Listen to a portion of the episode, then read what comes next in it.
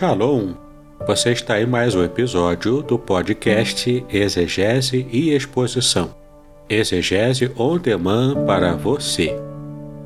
Aqui é o Davidson Pignon, sou mestre em Ciências da Religião, pastor congregacional, professor de exegese bíblica no seminário e também publisher editorial. Para mim é um grande prazer ter você acompanhando os episódios que lanço todas as semanas neste programa. E aproveitando que você gosta de estudar a Bíblia com bastante profundidade, siga-me nas redes sociais e também conheça todo o material gratuito que eu tenho apresentado para o seu próprio estudo e aprimoramento bíblico. Dê uma olhadinha também nos links abaixo em dois cursos especiais o primeiro deles, Introdução à Exegese Bíblica, e o mais recente, A Trindade Revelada nas Escrituras Hebraicas. E no episódio de hoje você poderá acompanhar uma mensagem muito especial e trará grande enlevo espiritual para a sua vida. Nós vamos estar abrindo em, no livro do profeta Ezequiel, capítulo 37.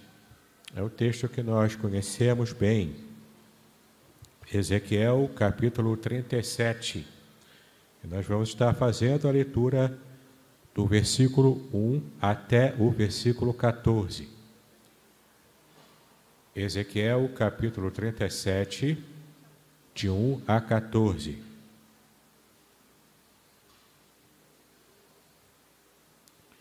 E assim nos diz a palavra de Deus. Veio sobre mim a mão do Senhor, e ele me fez sair no espírito do Senhor e me pôs no meio de um vale que estava cheio de ossos. E me fez passar em volta deles. E eis que eram muito numerosos sobre a face do vale, e eis que estavam sequíssimos. E me disse: Filho do homem, porventura viverão estes ossos? E eu disse: Senhor Deus, tu o sabes.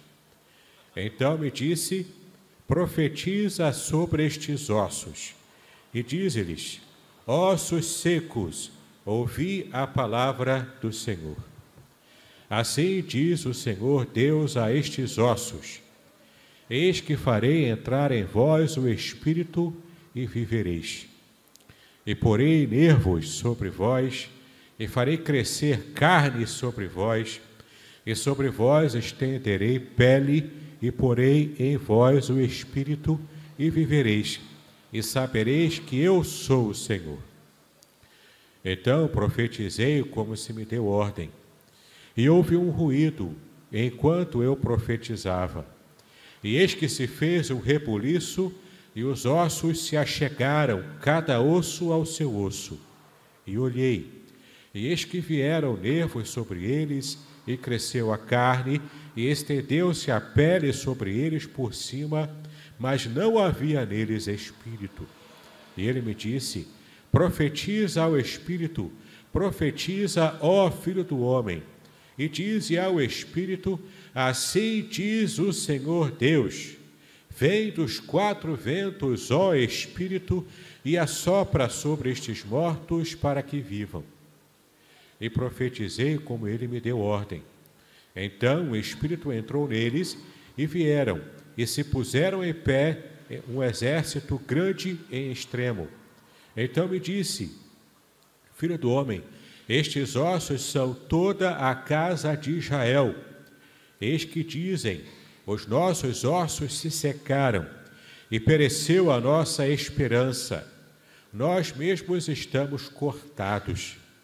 Portanto, profetiza e dize-lhes: Assim diz o Senhor Deus: Eis que eu abrirei os, vo os vossos sepulcros e vos farei subir das vossas sepulturas, ó povo, ó povo meu, e vos trarei a terra de Israel.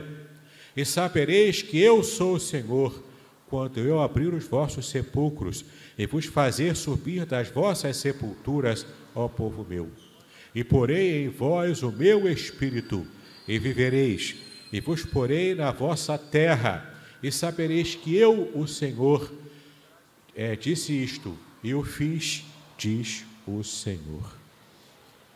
Amém. Que Deus nos abençoe, queridos, com a leitura da Sua palavra nesse momento. Esse é um texto bastante peculiar na vida do profeta Ezequiel. O profeta Ezequiel estava numa situação também difícil junto com o povo. Ele era também sacerdote, além de profeta. E Ezequiel foi então levantado por Deus para falar profeticamente a um povo que estava com a sua alma, com o seu coração completamente destruído. Estava com a sua alma abatida por causa da situação de cativeiro da Babilônia, como nós já conhecemos bem. Mas a situação é que o povo, naquela situação, era um povo que não tinha ânimo para continuar vivendo. Era um povo que tinha perdido completamente o ânimo para ter uma vida tranquila, uma vida que pudesse espelhar a própria glória de Deus em uma situação de prisão, de prisão política, de prisão dentro de um reino que era hostil à própria fé judaica. Então estava ali um povo abatido, estava ali o profeta também abatido, também no cativeiro, e toda aquela situação de abatimento trazia a sensação de sequidão emocional, de sequidão espiritual na vida daquelas pessoas. Então a gente percebe como tudo aquilo estava trazendo sobre o povo de Deus um peso. O peso de estar sendo castigado por Deus, o peso de estar longe da sua fé, da sua terra, o peso de estar de, de saber que estava é, é, desagradando o coração de Deus e por isso estavam pagando um preço muito alto, era uma sequidão total na sua vida espiritual, na sua vida emocional, na sua vida física, na sua vida familiar, enfim, era uma completa desolação. Quantas vezes também nós nos sentimos assim, no nosso dia a dia, no emprego que não nos agrada, com o salário que não consegue chegar junto com as despesas que temos durante o mês. Muitas vezes enfrentamos situações assim também, quando enfrentamos lutas em família, o quanto isso quebra a nossa alma, o quanto isso quebra o nosso coração. Lidar com situações de crise familiar, seja crise no casamento, seja crise no relacionamento entre parentes, às vezes até a crise é agravada pela nossa própria fé porque assumimos a fé em Cristo, queremos viver essa fé no Senhor e muitas vezes nossos próprios parentes se tornam os nossos inimigos por causa da fé que temos em, no Senhor Jesus Cristo. Então, quando lidamos com as crises mais variadas, muitas vezes a nossa alma fica abatida. E esse texto de Ezequiel 37 é uma palavra para Jael é uma palavra para o próprio profeta que também tinha sua alma abatida, e é uma palavra também transpondo esse lapso temporal lá da época de Israel até os dias de hoje, no século 21, aqui no Brasil, nessa sociedade ocidental, nós podemos fazer essa ponte e então perceber que essa palavra também tem uma mensagem que vai trazer vigor emocional e espiritual à vida de cada um de nós. Nós já começamos a perceber que o contexto imediato do que Deus estava falando com o profeta Ezequiel, no capítulo 37, ele começa no capítulo anterior, no capítulo 36. Deus tra trabalhando já ali com o profeta, preparando-o para que ele possa ter uma visão. E veja como diz aqui o primeiro versículo que nós já lemos, mas veja como diz aqui 37, versículo 1. Veio sobre mim a mão do Senhor, e ele me fez sair no espírito do Senhor e me pôs no meio de um vale que estava cheio de ossos. Ora, temos aqui essa expressão, a mão do Senhor, que esteve trabalhando na vida do profeta. Por que, que eu estou destacando essa expressão que para nós não faz muito sentido? destacar a mão do Senhor para nós é tanto quanto trivial. Mas para a mente do judeu da antiguidade, essa era uma expressão idiomática que quis dizer o seguinte: Deus estava agora agindo na vida do profeta de modo irresistível. Não era qualquer mão que estava ali trabalhando, trazendo força e poder ao profeta, mas era a mão do Deus Todo-Poderoso. E quando a Bíblia se refere à mão do Senhor, a mão do Deus Todo-Poderoso é Deus agindo com poder irresistível. A mesma mão que esteve trabalhando e livrando Israel do cativeiro egípcio, essa mesma mão que estava agora presente com o povo nessa outra situação de cativeiro lá na Babilônia. E essa mesma mão poderosa, todo-poderosa, essa mão agora move a vida do profeta para que ele tivesse uma visão. Ora, o profeta não foi transportado fisicamente para esse vale de ossos secos. Provavelmente para um vale terrível chamado e conhecido, existe até hoje, o Vale do Armagedon lá na área de Meguido, na Terra Santa, em Jerusalém. Era um vale próprio para guerras. Era um vale em que as pessoas guerreavam, nações guerreavam, muitas mortes aconteciam ali, porque era um vale próprio para esse tipo de evento. Mas estava ali o profeta orando e Deus fala com ele pela sua forte mão. Pega o profeta em visão. Aqui não houve um transporte real, porque, como sacerdote, o profeta não poderia tocar em ossos secos. Como sacerdote, Ezequiel ficaria impuro pelas leis do Levítico se ele tocasse em algum animal morto, em algum ser humano morto. Ora, ossos secos eram seres humanos mortos, que já estavam, já passaram inclusive do estágio de putrefação aqueles corpos. Eram soldados que haviam lutado há muito tempo numa guerra. E lá em Deuteronômio, nós podemos perceber que era um sinal de maldição. Era um sinal de maldição quando pessoas morriam e não eram enterrados de modo digno. Quando essas pessoas não eram enterradas de modo digno, na cultura judaica antiga, isso era um sinal de que Deus estava amaldiçoando. E lá em Deuteronômio você pode ver isso em Deuteronômio capítulo 28, versículo 26. Você vai perceber o quanto era um ato de maldição divina, quando corpos eram expostos ao relento e não tinham um enterro digno. Porque na cultura judaica isso é muito importante.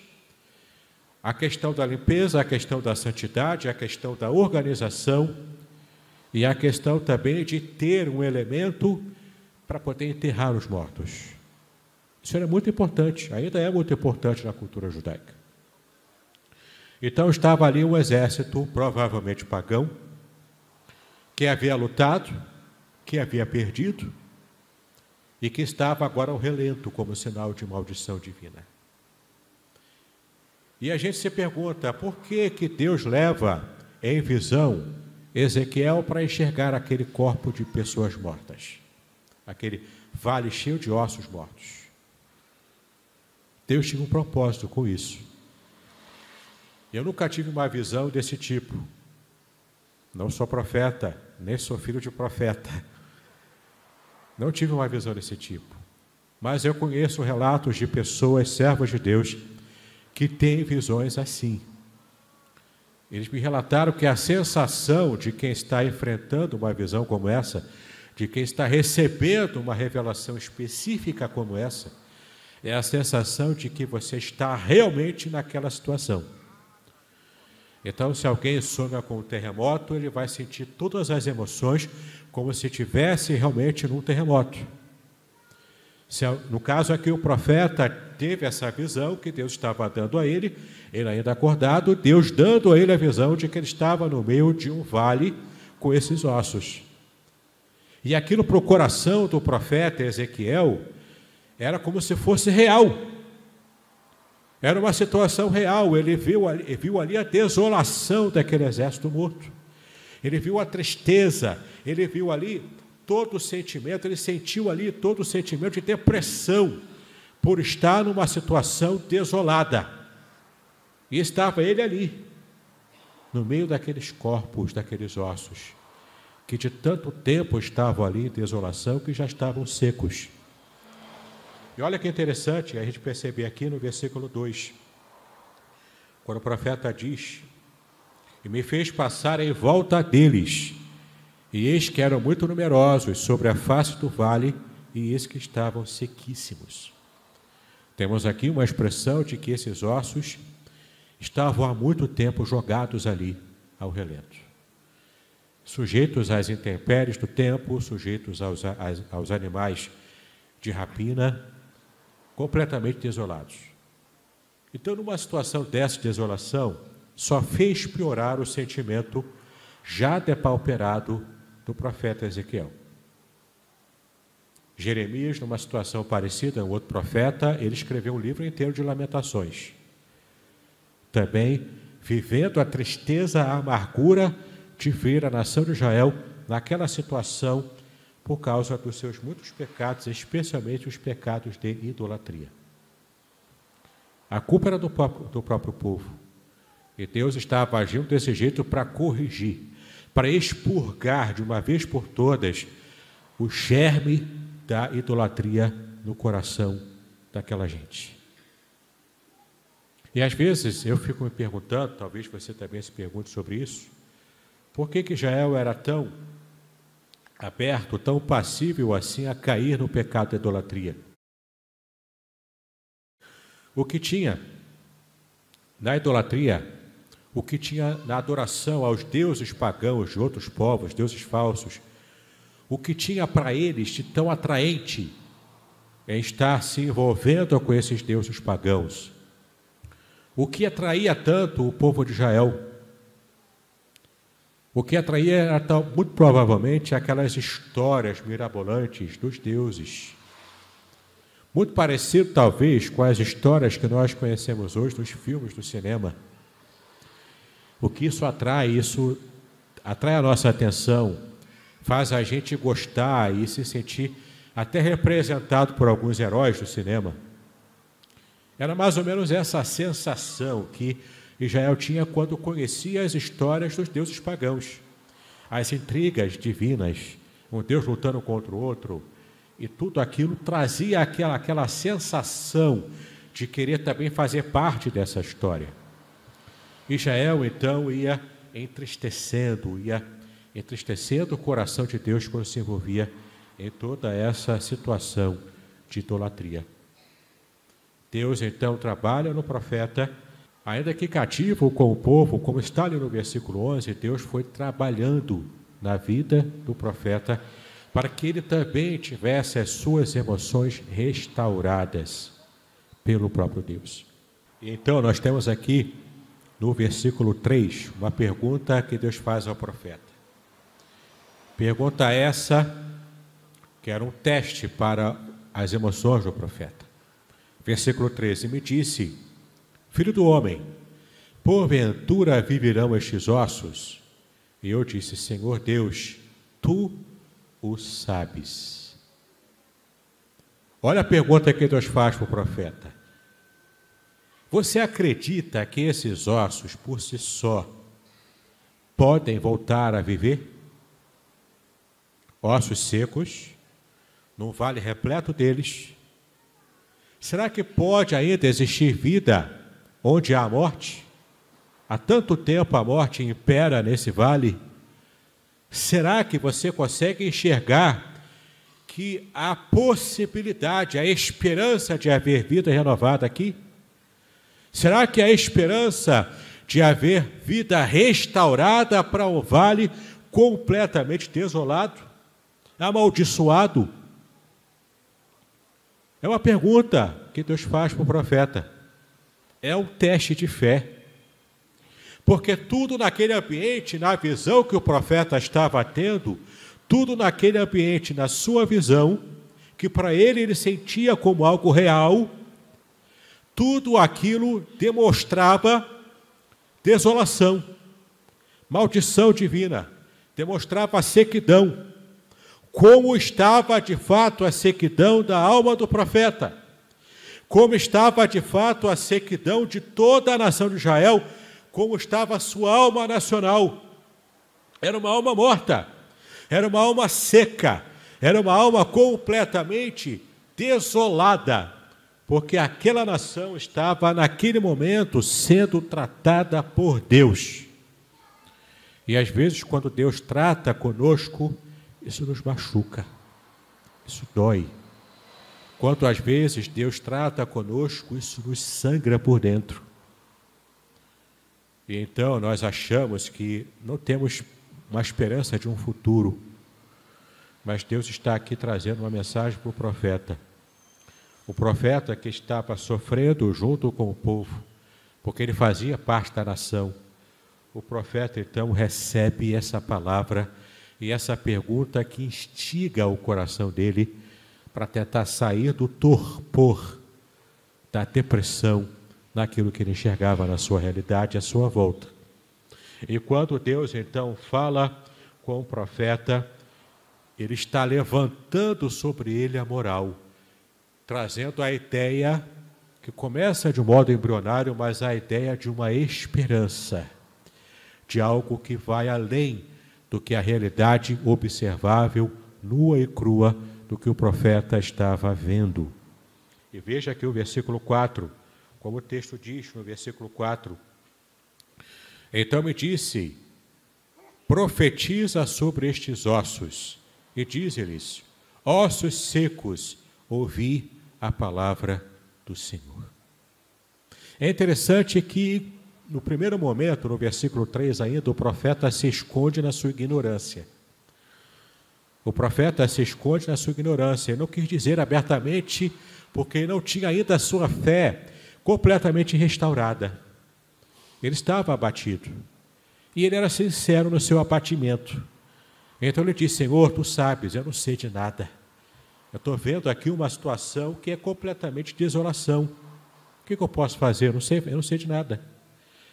Mas então Deus diz: profetiza sobre esses ossos profetiza sobre os ossos, e o texto diz: E diz-lhes, ossos secos, ouvi a palavra do Senhor. Olha que interessante. Ossos secos não ouvem, ossos não conseguem ouvir. E se essa nação, a nação de Israel, que estava agora se, eh, se sentindo seca como esses ossos, por que, que eles estavam nessa situação? Porque antes eles não tinham ouvido a palavra de Deus pela boca dos profetas. A nação não tinha dado ouvidos à palavra de Deus. Mas agora, como ossos secos, o profeta diz: ouve a palavra do Senhor. Vocês não ouviram antes, mas agora vocês vão ouvir, porque agora sou eu que vou trabalhar para trazer vida abundante para vocês. Então, naquela sequidão, naquela morte, naquele ambiente inóspito, nós temos a palavra do Senhor vicejando, trazendo vida para ossos que eram sequíssimos, depois de tanto tempo em desolação no relento daquele vale. E veja aqui o versículo, o versículo de 5 a 8. Nos versículos de 5 a 8 temos ainda uma, uma expressão bastante interessante, de 5 a 8. Assim diz: O Senhor Deus a estes ossos, eis que farei entrar em vós o espírito e vivereis. E porei nervos sobre vós, e farei crescer carne sobre vós, e sobre vós terei pele, e porei em vós o espírito e vivereis, e sabereis que eu sou o Senhor. Então profetizei como se me deu ordem, e houve um ruído enquanto eu profetizava, e eis que se fez um rebuliço e os ossos se, se achegaram, cada osso ao seu osso. E olhei, e eis que vieram nervos sobre eles, e cresceu a carne, e estendeu-se a pele sobre eles por cima, mas não havia neles espírito. Aqui, em todo esse trecho que nós lemos, espírito, você pode observar na sua Bíblia que ele está escrito com E minúsculo. Aqui não se refere ao Espírito Santo de Deus. Aqui se refere ao espírito do próprio, dos próprios ossos, das pessoas que eram pessoas e estavam mortas. Então Deus foi trabalhando, primeiro é, é, juntando os ossos, fazendo com que cada um se encaixasse como peças de um quebra-cabeça, se encaixassem perfeitamente, formando um esqueleto completo. Cada osso com o seu osso, formando aqueles muitos esqueletos montados, mas ainda mortos, jogados naquele vale. Depois que cada osso se juntou, pele foi crescendo, carne foi crescendo, sangue voltando a correr, cabelo crescendo novamente, então aquelas pessoas estavam plenamente formadas, como Adão antes de receber o fôlego de vida lá no Éden. Ossos que se tornaram gente, mas ainda estavam mortos. E então o próprio Espírito de Deus, o próprio Deus, manda o profeta profetizar mais uma vez. E nessa nova etapa profética, ele manda com que os, o espírito de cada pessoa que estava morta ali viesse dos quatro ventos, de todas as direções. Então houve esse rebuliço, houve esse barulho, né, primeiro dos ossos se ajuntando uns com os outros, e tudo aquilo Ezequiel viu e sentiu perto dele, como se fosse algo real naquela visão. Então temos aqui o profeta percebendo Deus e agora não mais dizendo que ele não estava mais entendendo nada, que ele que não, não sabia o que fazer. Ele agora estava tomando uma, uma ação, porque Deus o mandou ter ação profética. Não era apenas uma reação tímida, temerosa, mas agora era uma ação profética que Deus lhe deu ordem para fazer. Então, tomando a atitude de um profeta, ele dá ordem para, aquele, para, aquelas, para aqueles corpos, ele fala aos espíritos daqueles soldados: vem dos quatro ventos, dos quatro ventos, ó espíritos, para que trouxesse vida sobre eles. Então Deus fez através dessa palavra profética, Deus movimentou o espírito do que está, daqueles que estavam mortos. Deus então, como lá no Éden, ele sopra no ouvido daqueles corpos, mediante a palavra do profeta Ezequiel. Então, aquilo que era morto tem a sua vida restaurada. O exército inteiro agora é restaurado. O que estava desolado, seco, agora tem vida, agora respira e agora está pronto, forte para uma nova batalha. Uma batalha que agora eles, eles conhecerão a vitória nessa batalha, e não apenas a derrota, como era a batalha anterior. Então percebemos aqui a grande lição que o texto nos diz que Deus estava dando ao profeta e também para ele comunicar ao povo. No versículo 9, ele me disse: profetiza ao Espírito, profetiza ao Filho do Homem, e diz: É o Espírito assim, diz o Senhor Deus, vem dos quatro ventos, ó Espírito, e assopra sobre esses mortos para que vivam. E profetizei como ele me deu ordem, então o Espírito é, entrou neles, e viveram, e se puseram em pé um exército grande e extremo. E agora o versículo 11: Então me disse, filho do homem, estes ossos são toda a casa de Israel. Eles estão desolados, a casa de Israel está completamente desolada está em depressão, está completamente caída, está no fundo do poço. Esses ossos representam a casa de Israel. Eis que dizem: os nossos ossos se secaram e pereceu a nossa esperança. Nós mesmos estamos cortados, ou seja, mortos, cortados dos seres vivos. Mas olha que interessante, nós lemos no começo do nosso culto o texto de Provérbios, capítulo 17, versículo 22. Provérbios 17, 22. E esse texto fala sobre aquele que está com a alma abatida, que sente como se seus ossos se secassem no seu próprio corpo. Na visão bíblica, o abatimento de alma, a depressão, ela é comparada a ossos secos, a ossos ressecados, Há ossos em que não há vida. E é claro, quem tem ossos secos acaba tendo dores também, né? É esse, esse, essa imagem de dor, de sofrimento, de morte, de depressão. O povo estava deprimido. Eles tinham perdido completamente a sua esperança. Mas então, com essa visão, Deus renova a esperança do profeta em primeiro lugar. E então, depois de Deus haver tra tratado com o profeta no seu coração, Deus agora está levando o profeta à nação de Israel para profetizar a esperança, a esperança da restauração, a restauração de Israel como nação. Não mais Israel estaria pagando eternamente pelos seus erros do passado, mas o seu tempo de é, de estar pagando pelos erros, de estar aprendendo com os seus erros e estar se consertando perante o Senhor, o seu tempo estava prestes a ser cumprido. E Deus estaria restaurando Israel como nação. Novamente, Deus colocaria Israel na sua própria terra. Veja como diz aqui no versículo 12: Assim diz o Senhor Deus: Eis que eu abrirei os vossos sepulcros, vos farei subir das vossas sepulturas, ó povo meu, e vos trarei a terra de Israel. Estavam desolados, estavam é, dispersos, estavam numa outra nação, estavam como cativos. Mas Deus os traria de volta à terra de Israel. Deus os traria de volta à sua terra que tanta alegria lhes traria. E essa palavra trouxe esperança ao profeta e trouxe esperança também ao povo.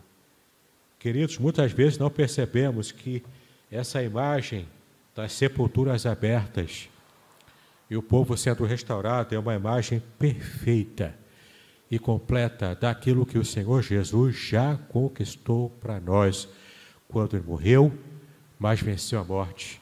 A morte não o conteve, ele ressuscitou para a glória de Deus Pai. Essa mensagem serve tanto para Israel, que precisava de restauração naquele momento, quanto serve também para cada um de nós hoje, que já temos a nossa vida restaurada em Cristo. Ora, o Senhor Jesus mesmo diz que ele veio para nos trazer vida, vida abundante, vida eterna, vida que não se acaba. Não é a morte eterna, porque a morte eterna nós já tínhamos. Antes da nossa conversão, éramos como esse vale de ossos secos. Mas em Cristo nós recebemos a vida a vida que brota e jorra para toda a eternidade. Então, meus amados, minhas amadas, nós podemos ter a certeza de que, por mais que enfrentemos lutas e tribulações hoje, nós que pertencemos ao Senhor, tudo isso para nós é passageiro. Toda a nossa luta, todo o nosso sofrimento, toda a nossa angústia, tudo isso vai passar porque a palavra de vida, a palavra de restauração já foi liberada para cada um de nós em Cristo Jesus. Todas as amarras do inferno já foram jogadas por terra. Em Cristo somos mais do que vencedores. E isso para a glória de Deus Pai. Então não se abata com a sua tristeza, com a sua luta, com a sua dificuldade. Não precisa sucumbir diante disso tudo tudo isso um dia vai passar. E quando estamos ligados em Cristo, nós podemos então olhar o futuro com esperança, porque nem mesmo a morte estará nos, nos tirando essa alegria, a alegria da vida eterna. Guarde isso no seu coração, meu irmão. A sua luta não é para sempre. Ela tem prazo de validade. E o Senhor já determinou que a tua vitória é certa em Cristo Jesus. Deus nos abençoe, meus amados, com essa palavra, para que tenhamos a esperança no futuro renovada na própria palavra do Senhor. Profetiza sobre a sua vida, profetiza sobre as suas emoções, profetiza sobre o seu coração. Ossos secos, tenham vida, se levantem, porque o Senhor te dá essa ordem, te dar essa, te dar essa, essa condição. Que Deus nos abençoe em nome do Senhor Jesus Cristo, hoje para todo sempre. Amém. Muito bem, agora o que eu gostaria de ver é a sua participação. Entre em contato comigo, compartilhe a sua experiência comigo E quem sabe até se você enviar em formato de áudio, eu possa aproveitar a sua experiência para apresentar no próximo episódio do podcast Exegese e Exposição. Eu sou Davidson Pignon e eu ajudo pastores e líderes cristãos a fazer estudos bíblicos da igreja, sem terem problemas com interpretações erradas. Se você então está pensando em compreender a sua Bíblia com segurança, não deixe de assistir a mais episódios como este aqui. Então, assine o canal, acione o sininho, curta, comente e também compartilhe. Ajude-me a ampliar o alcance com estudos bíblicos de qualidade na internet. Que Deus abençoe os seus estudos, paz e bênçãos sobre a sua vida.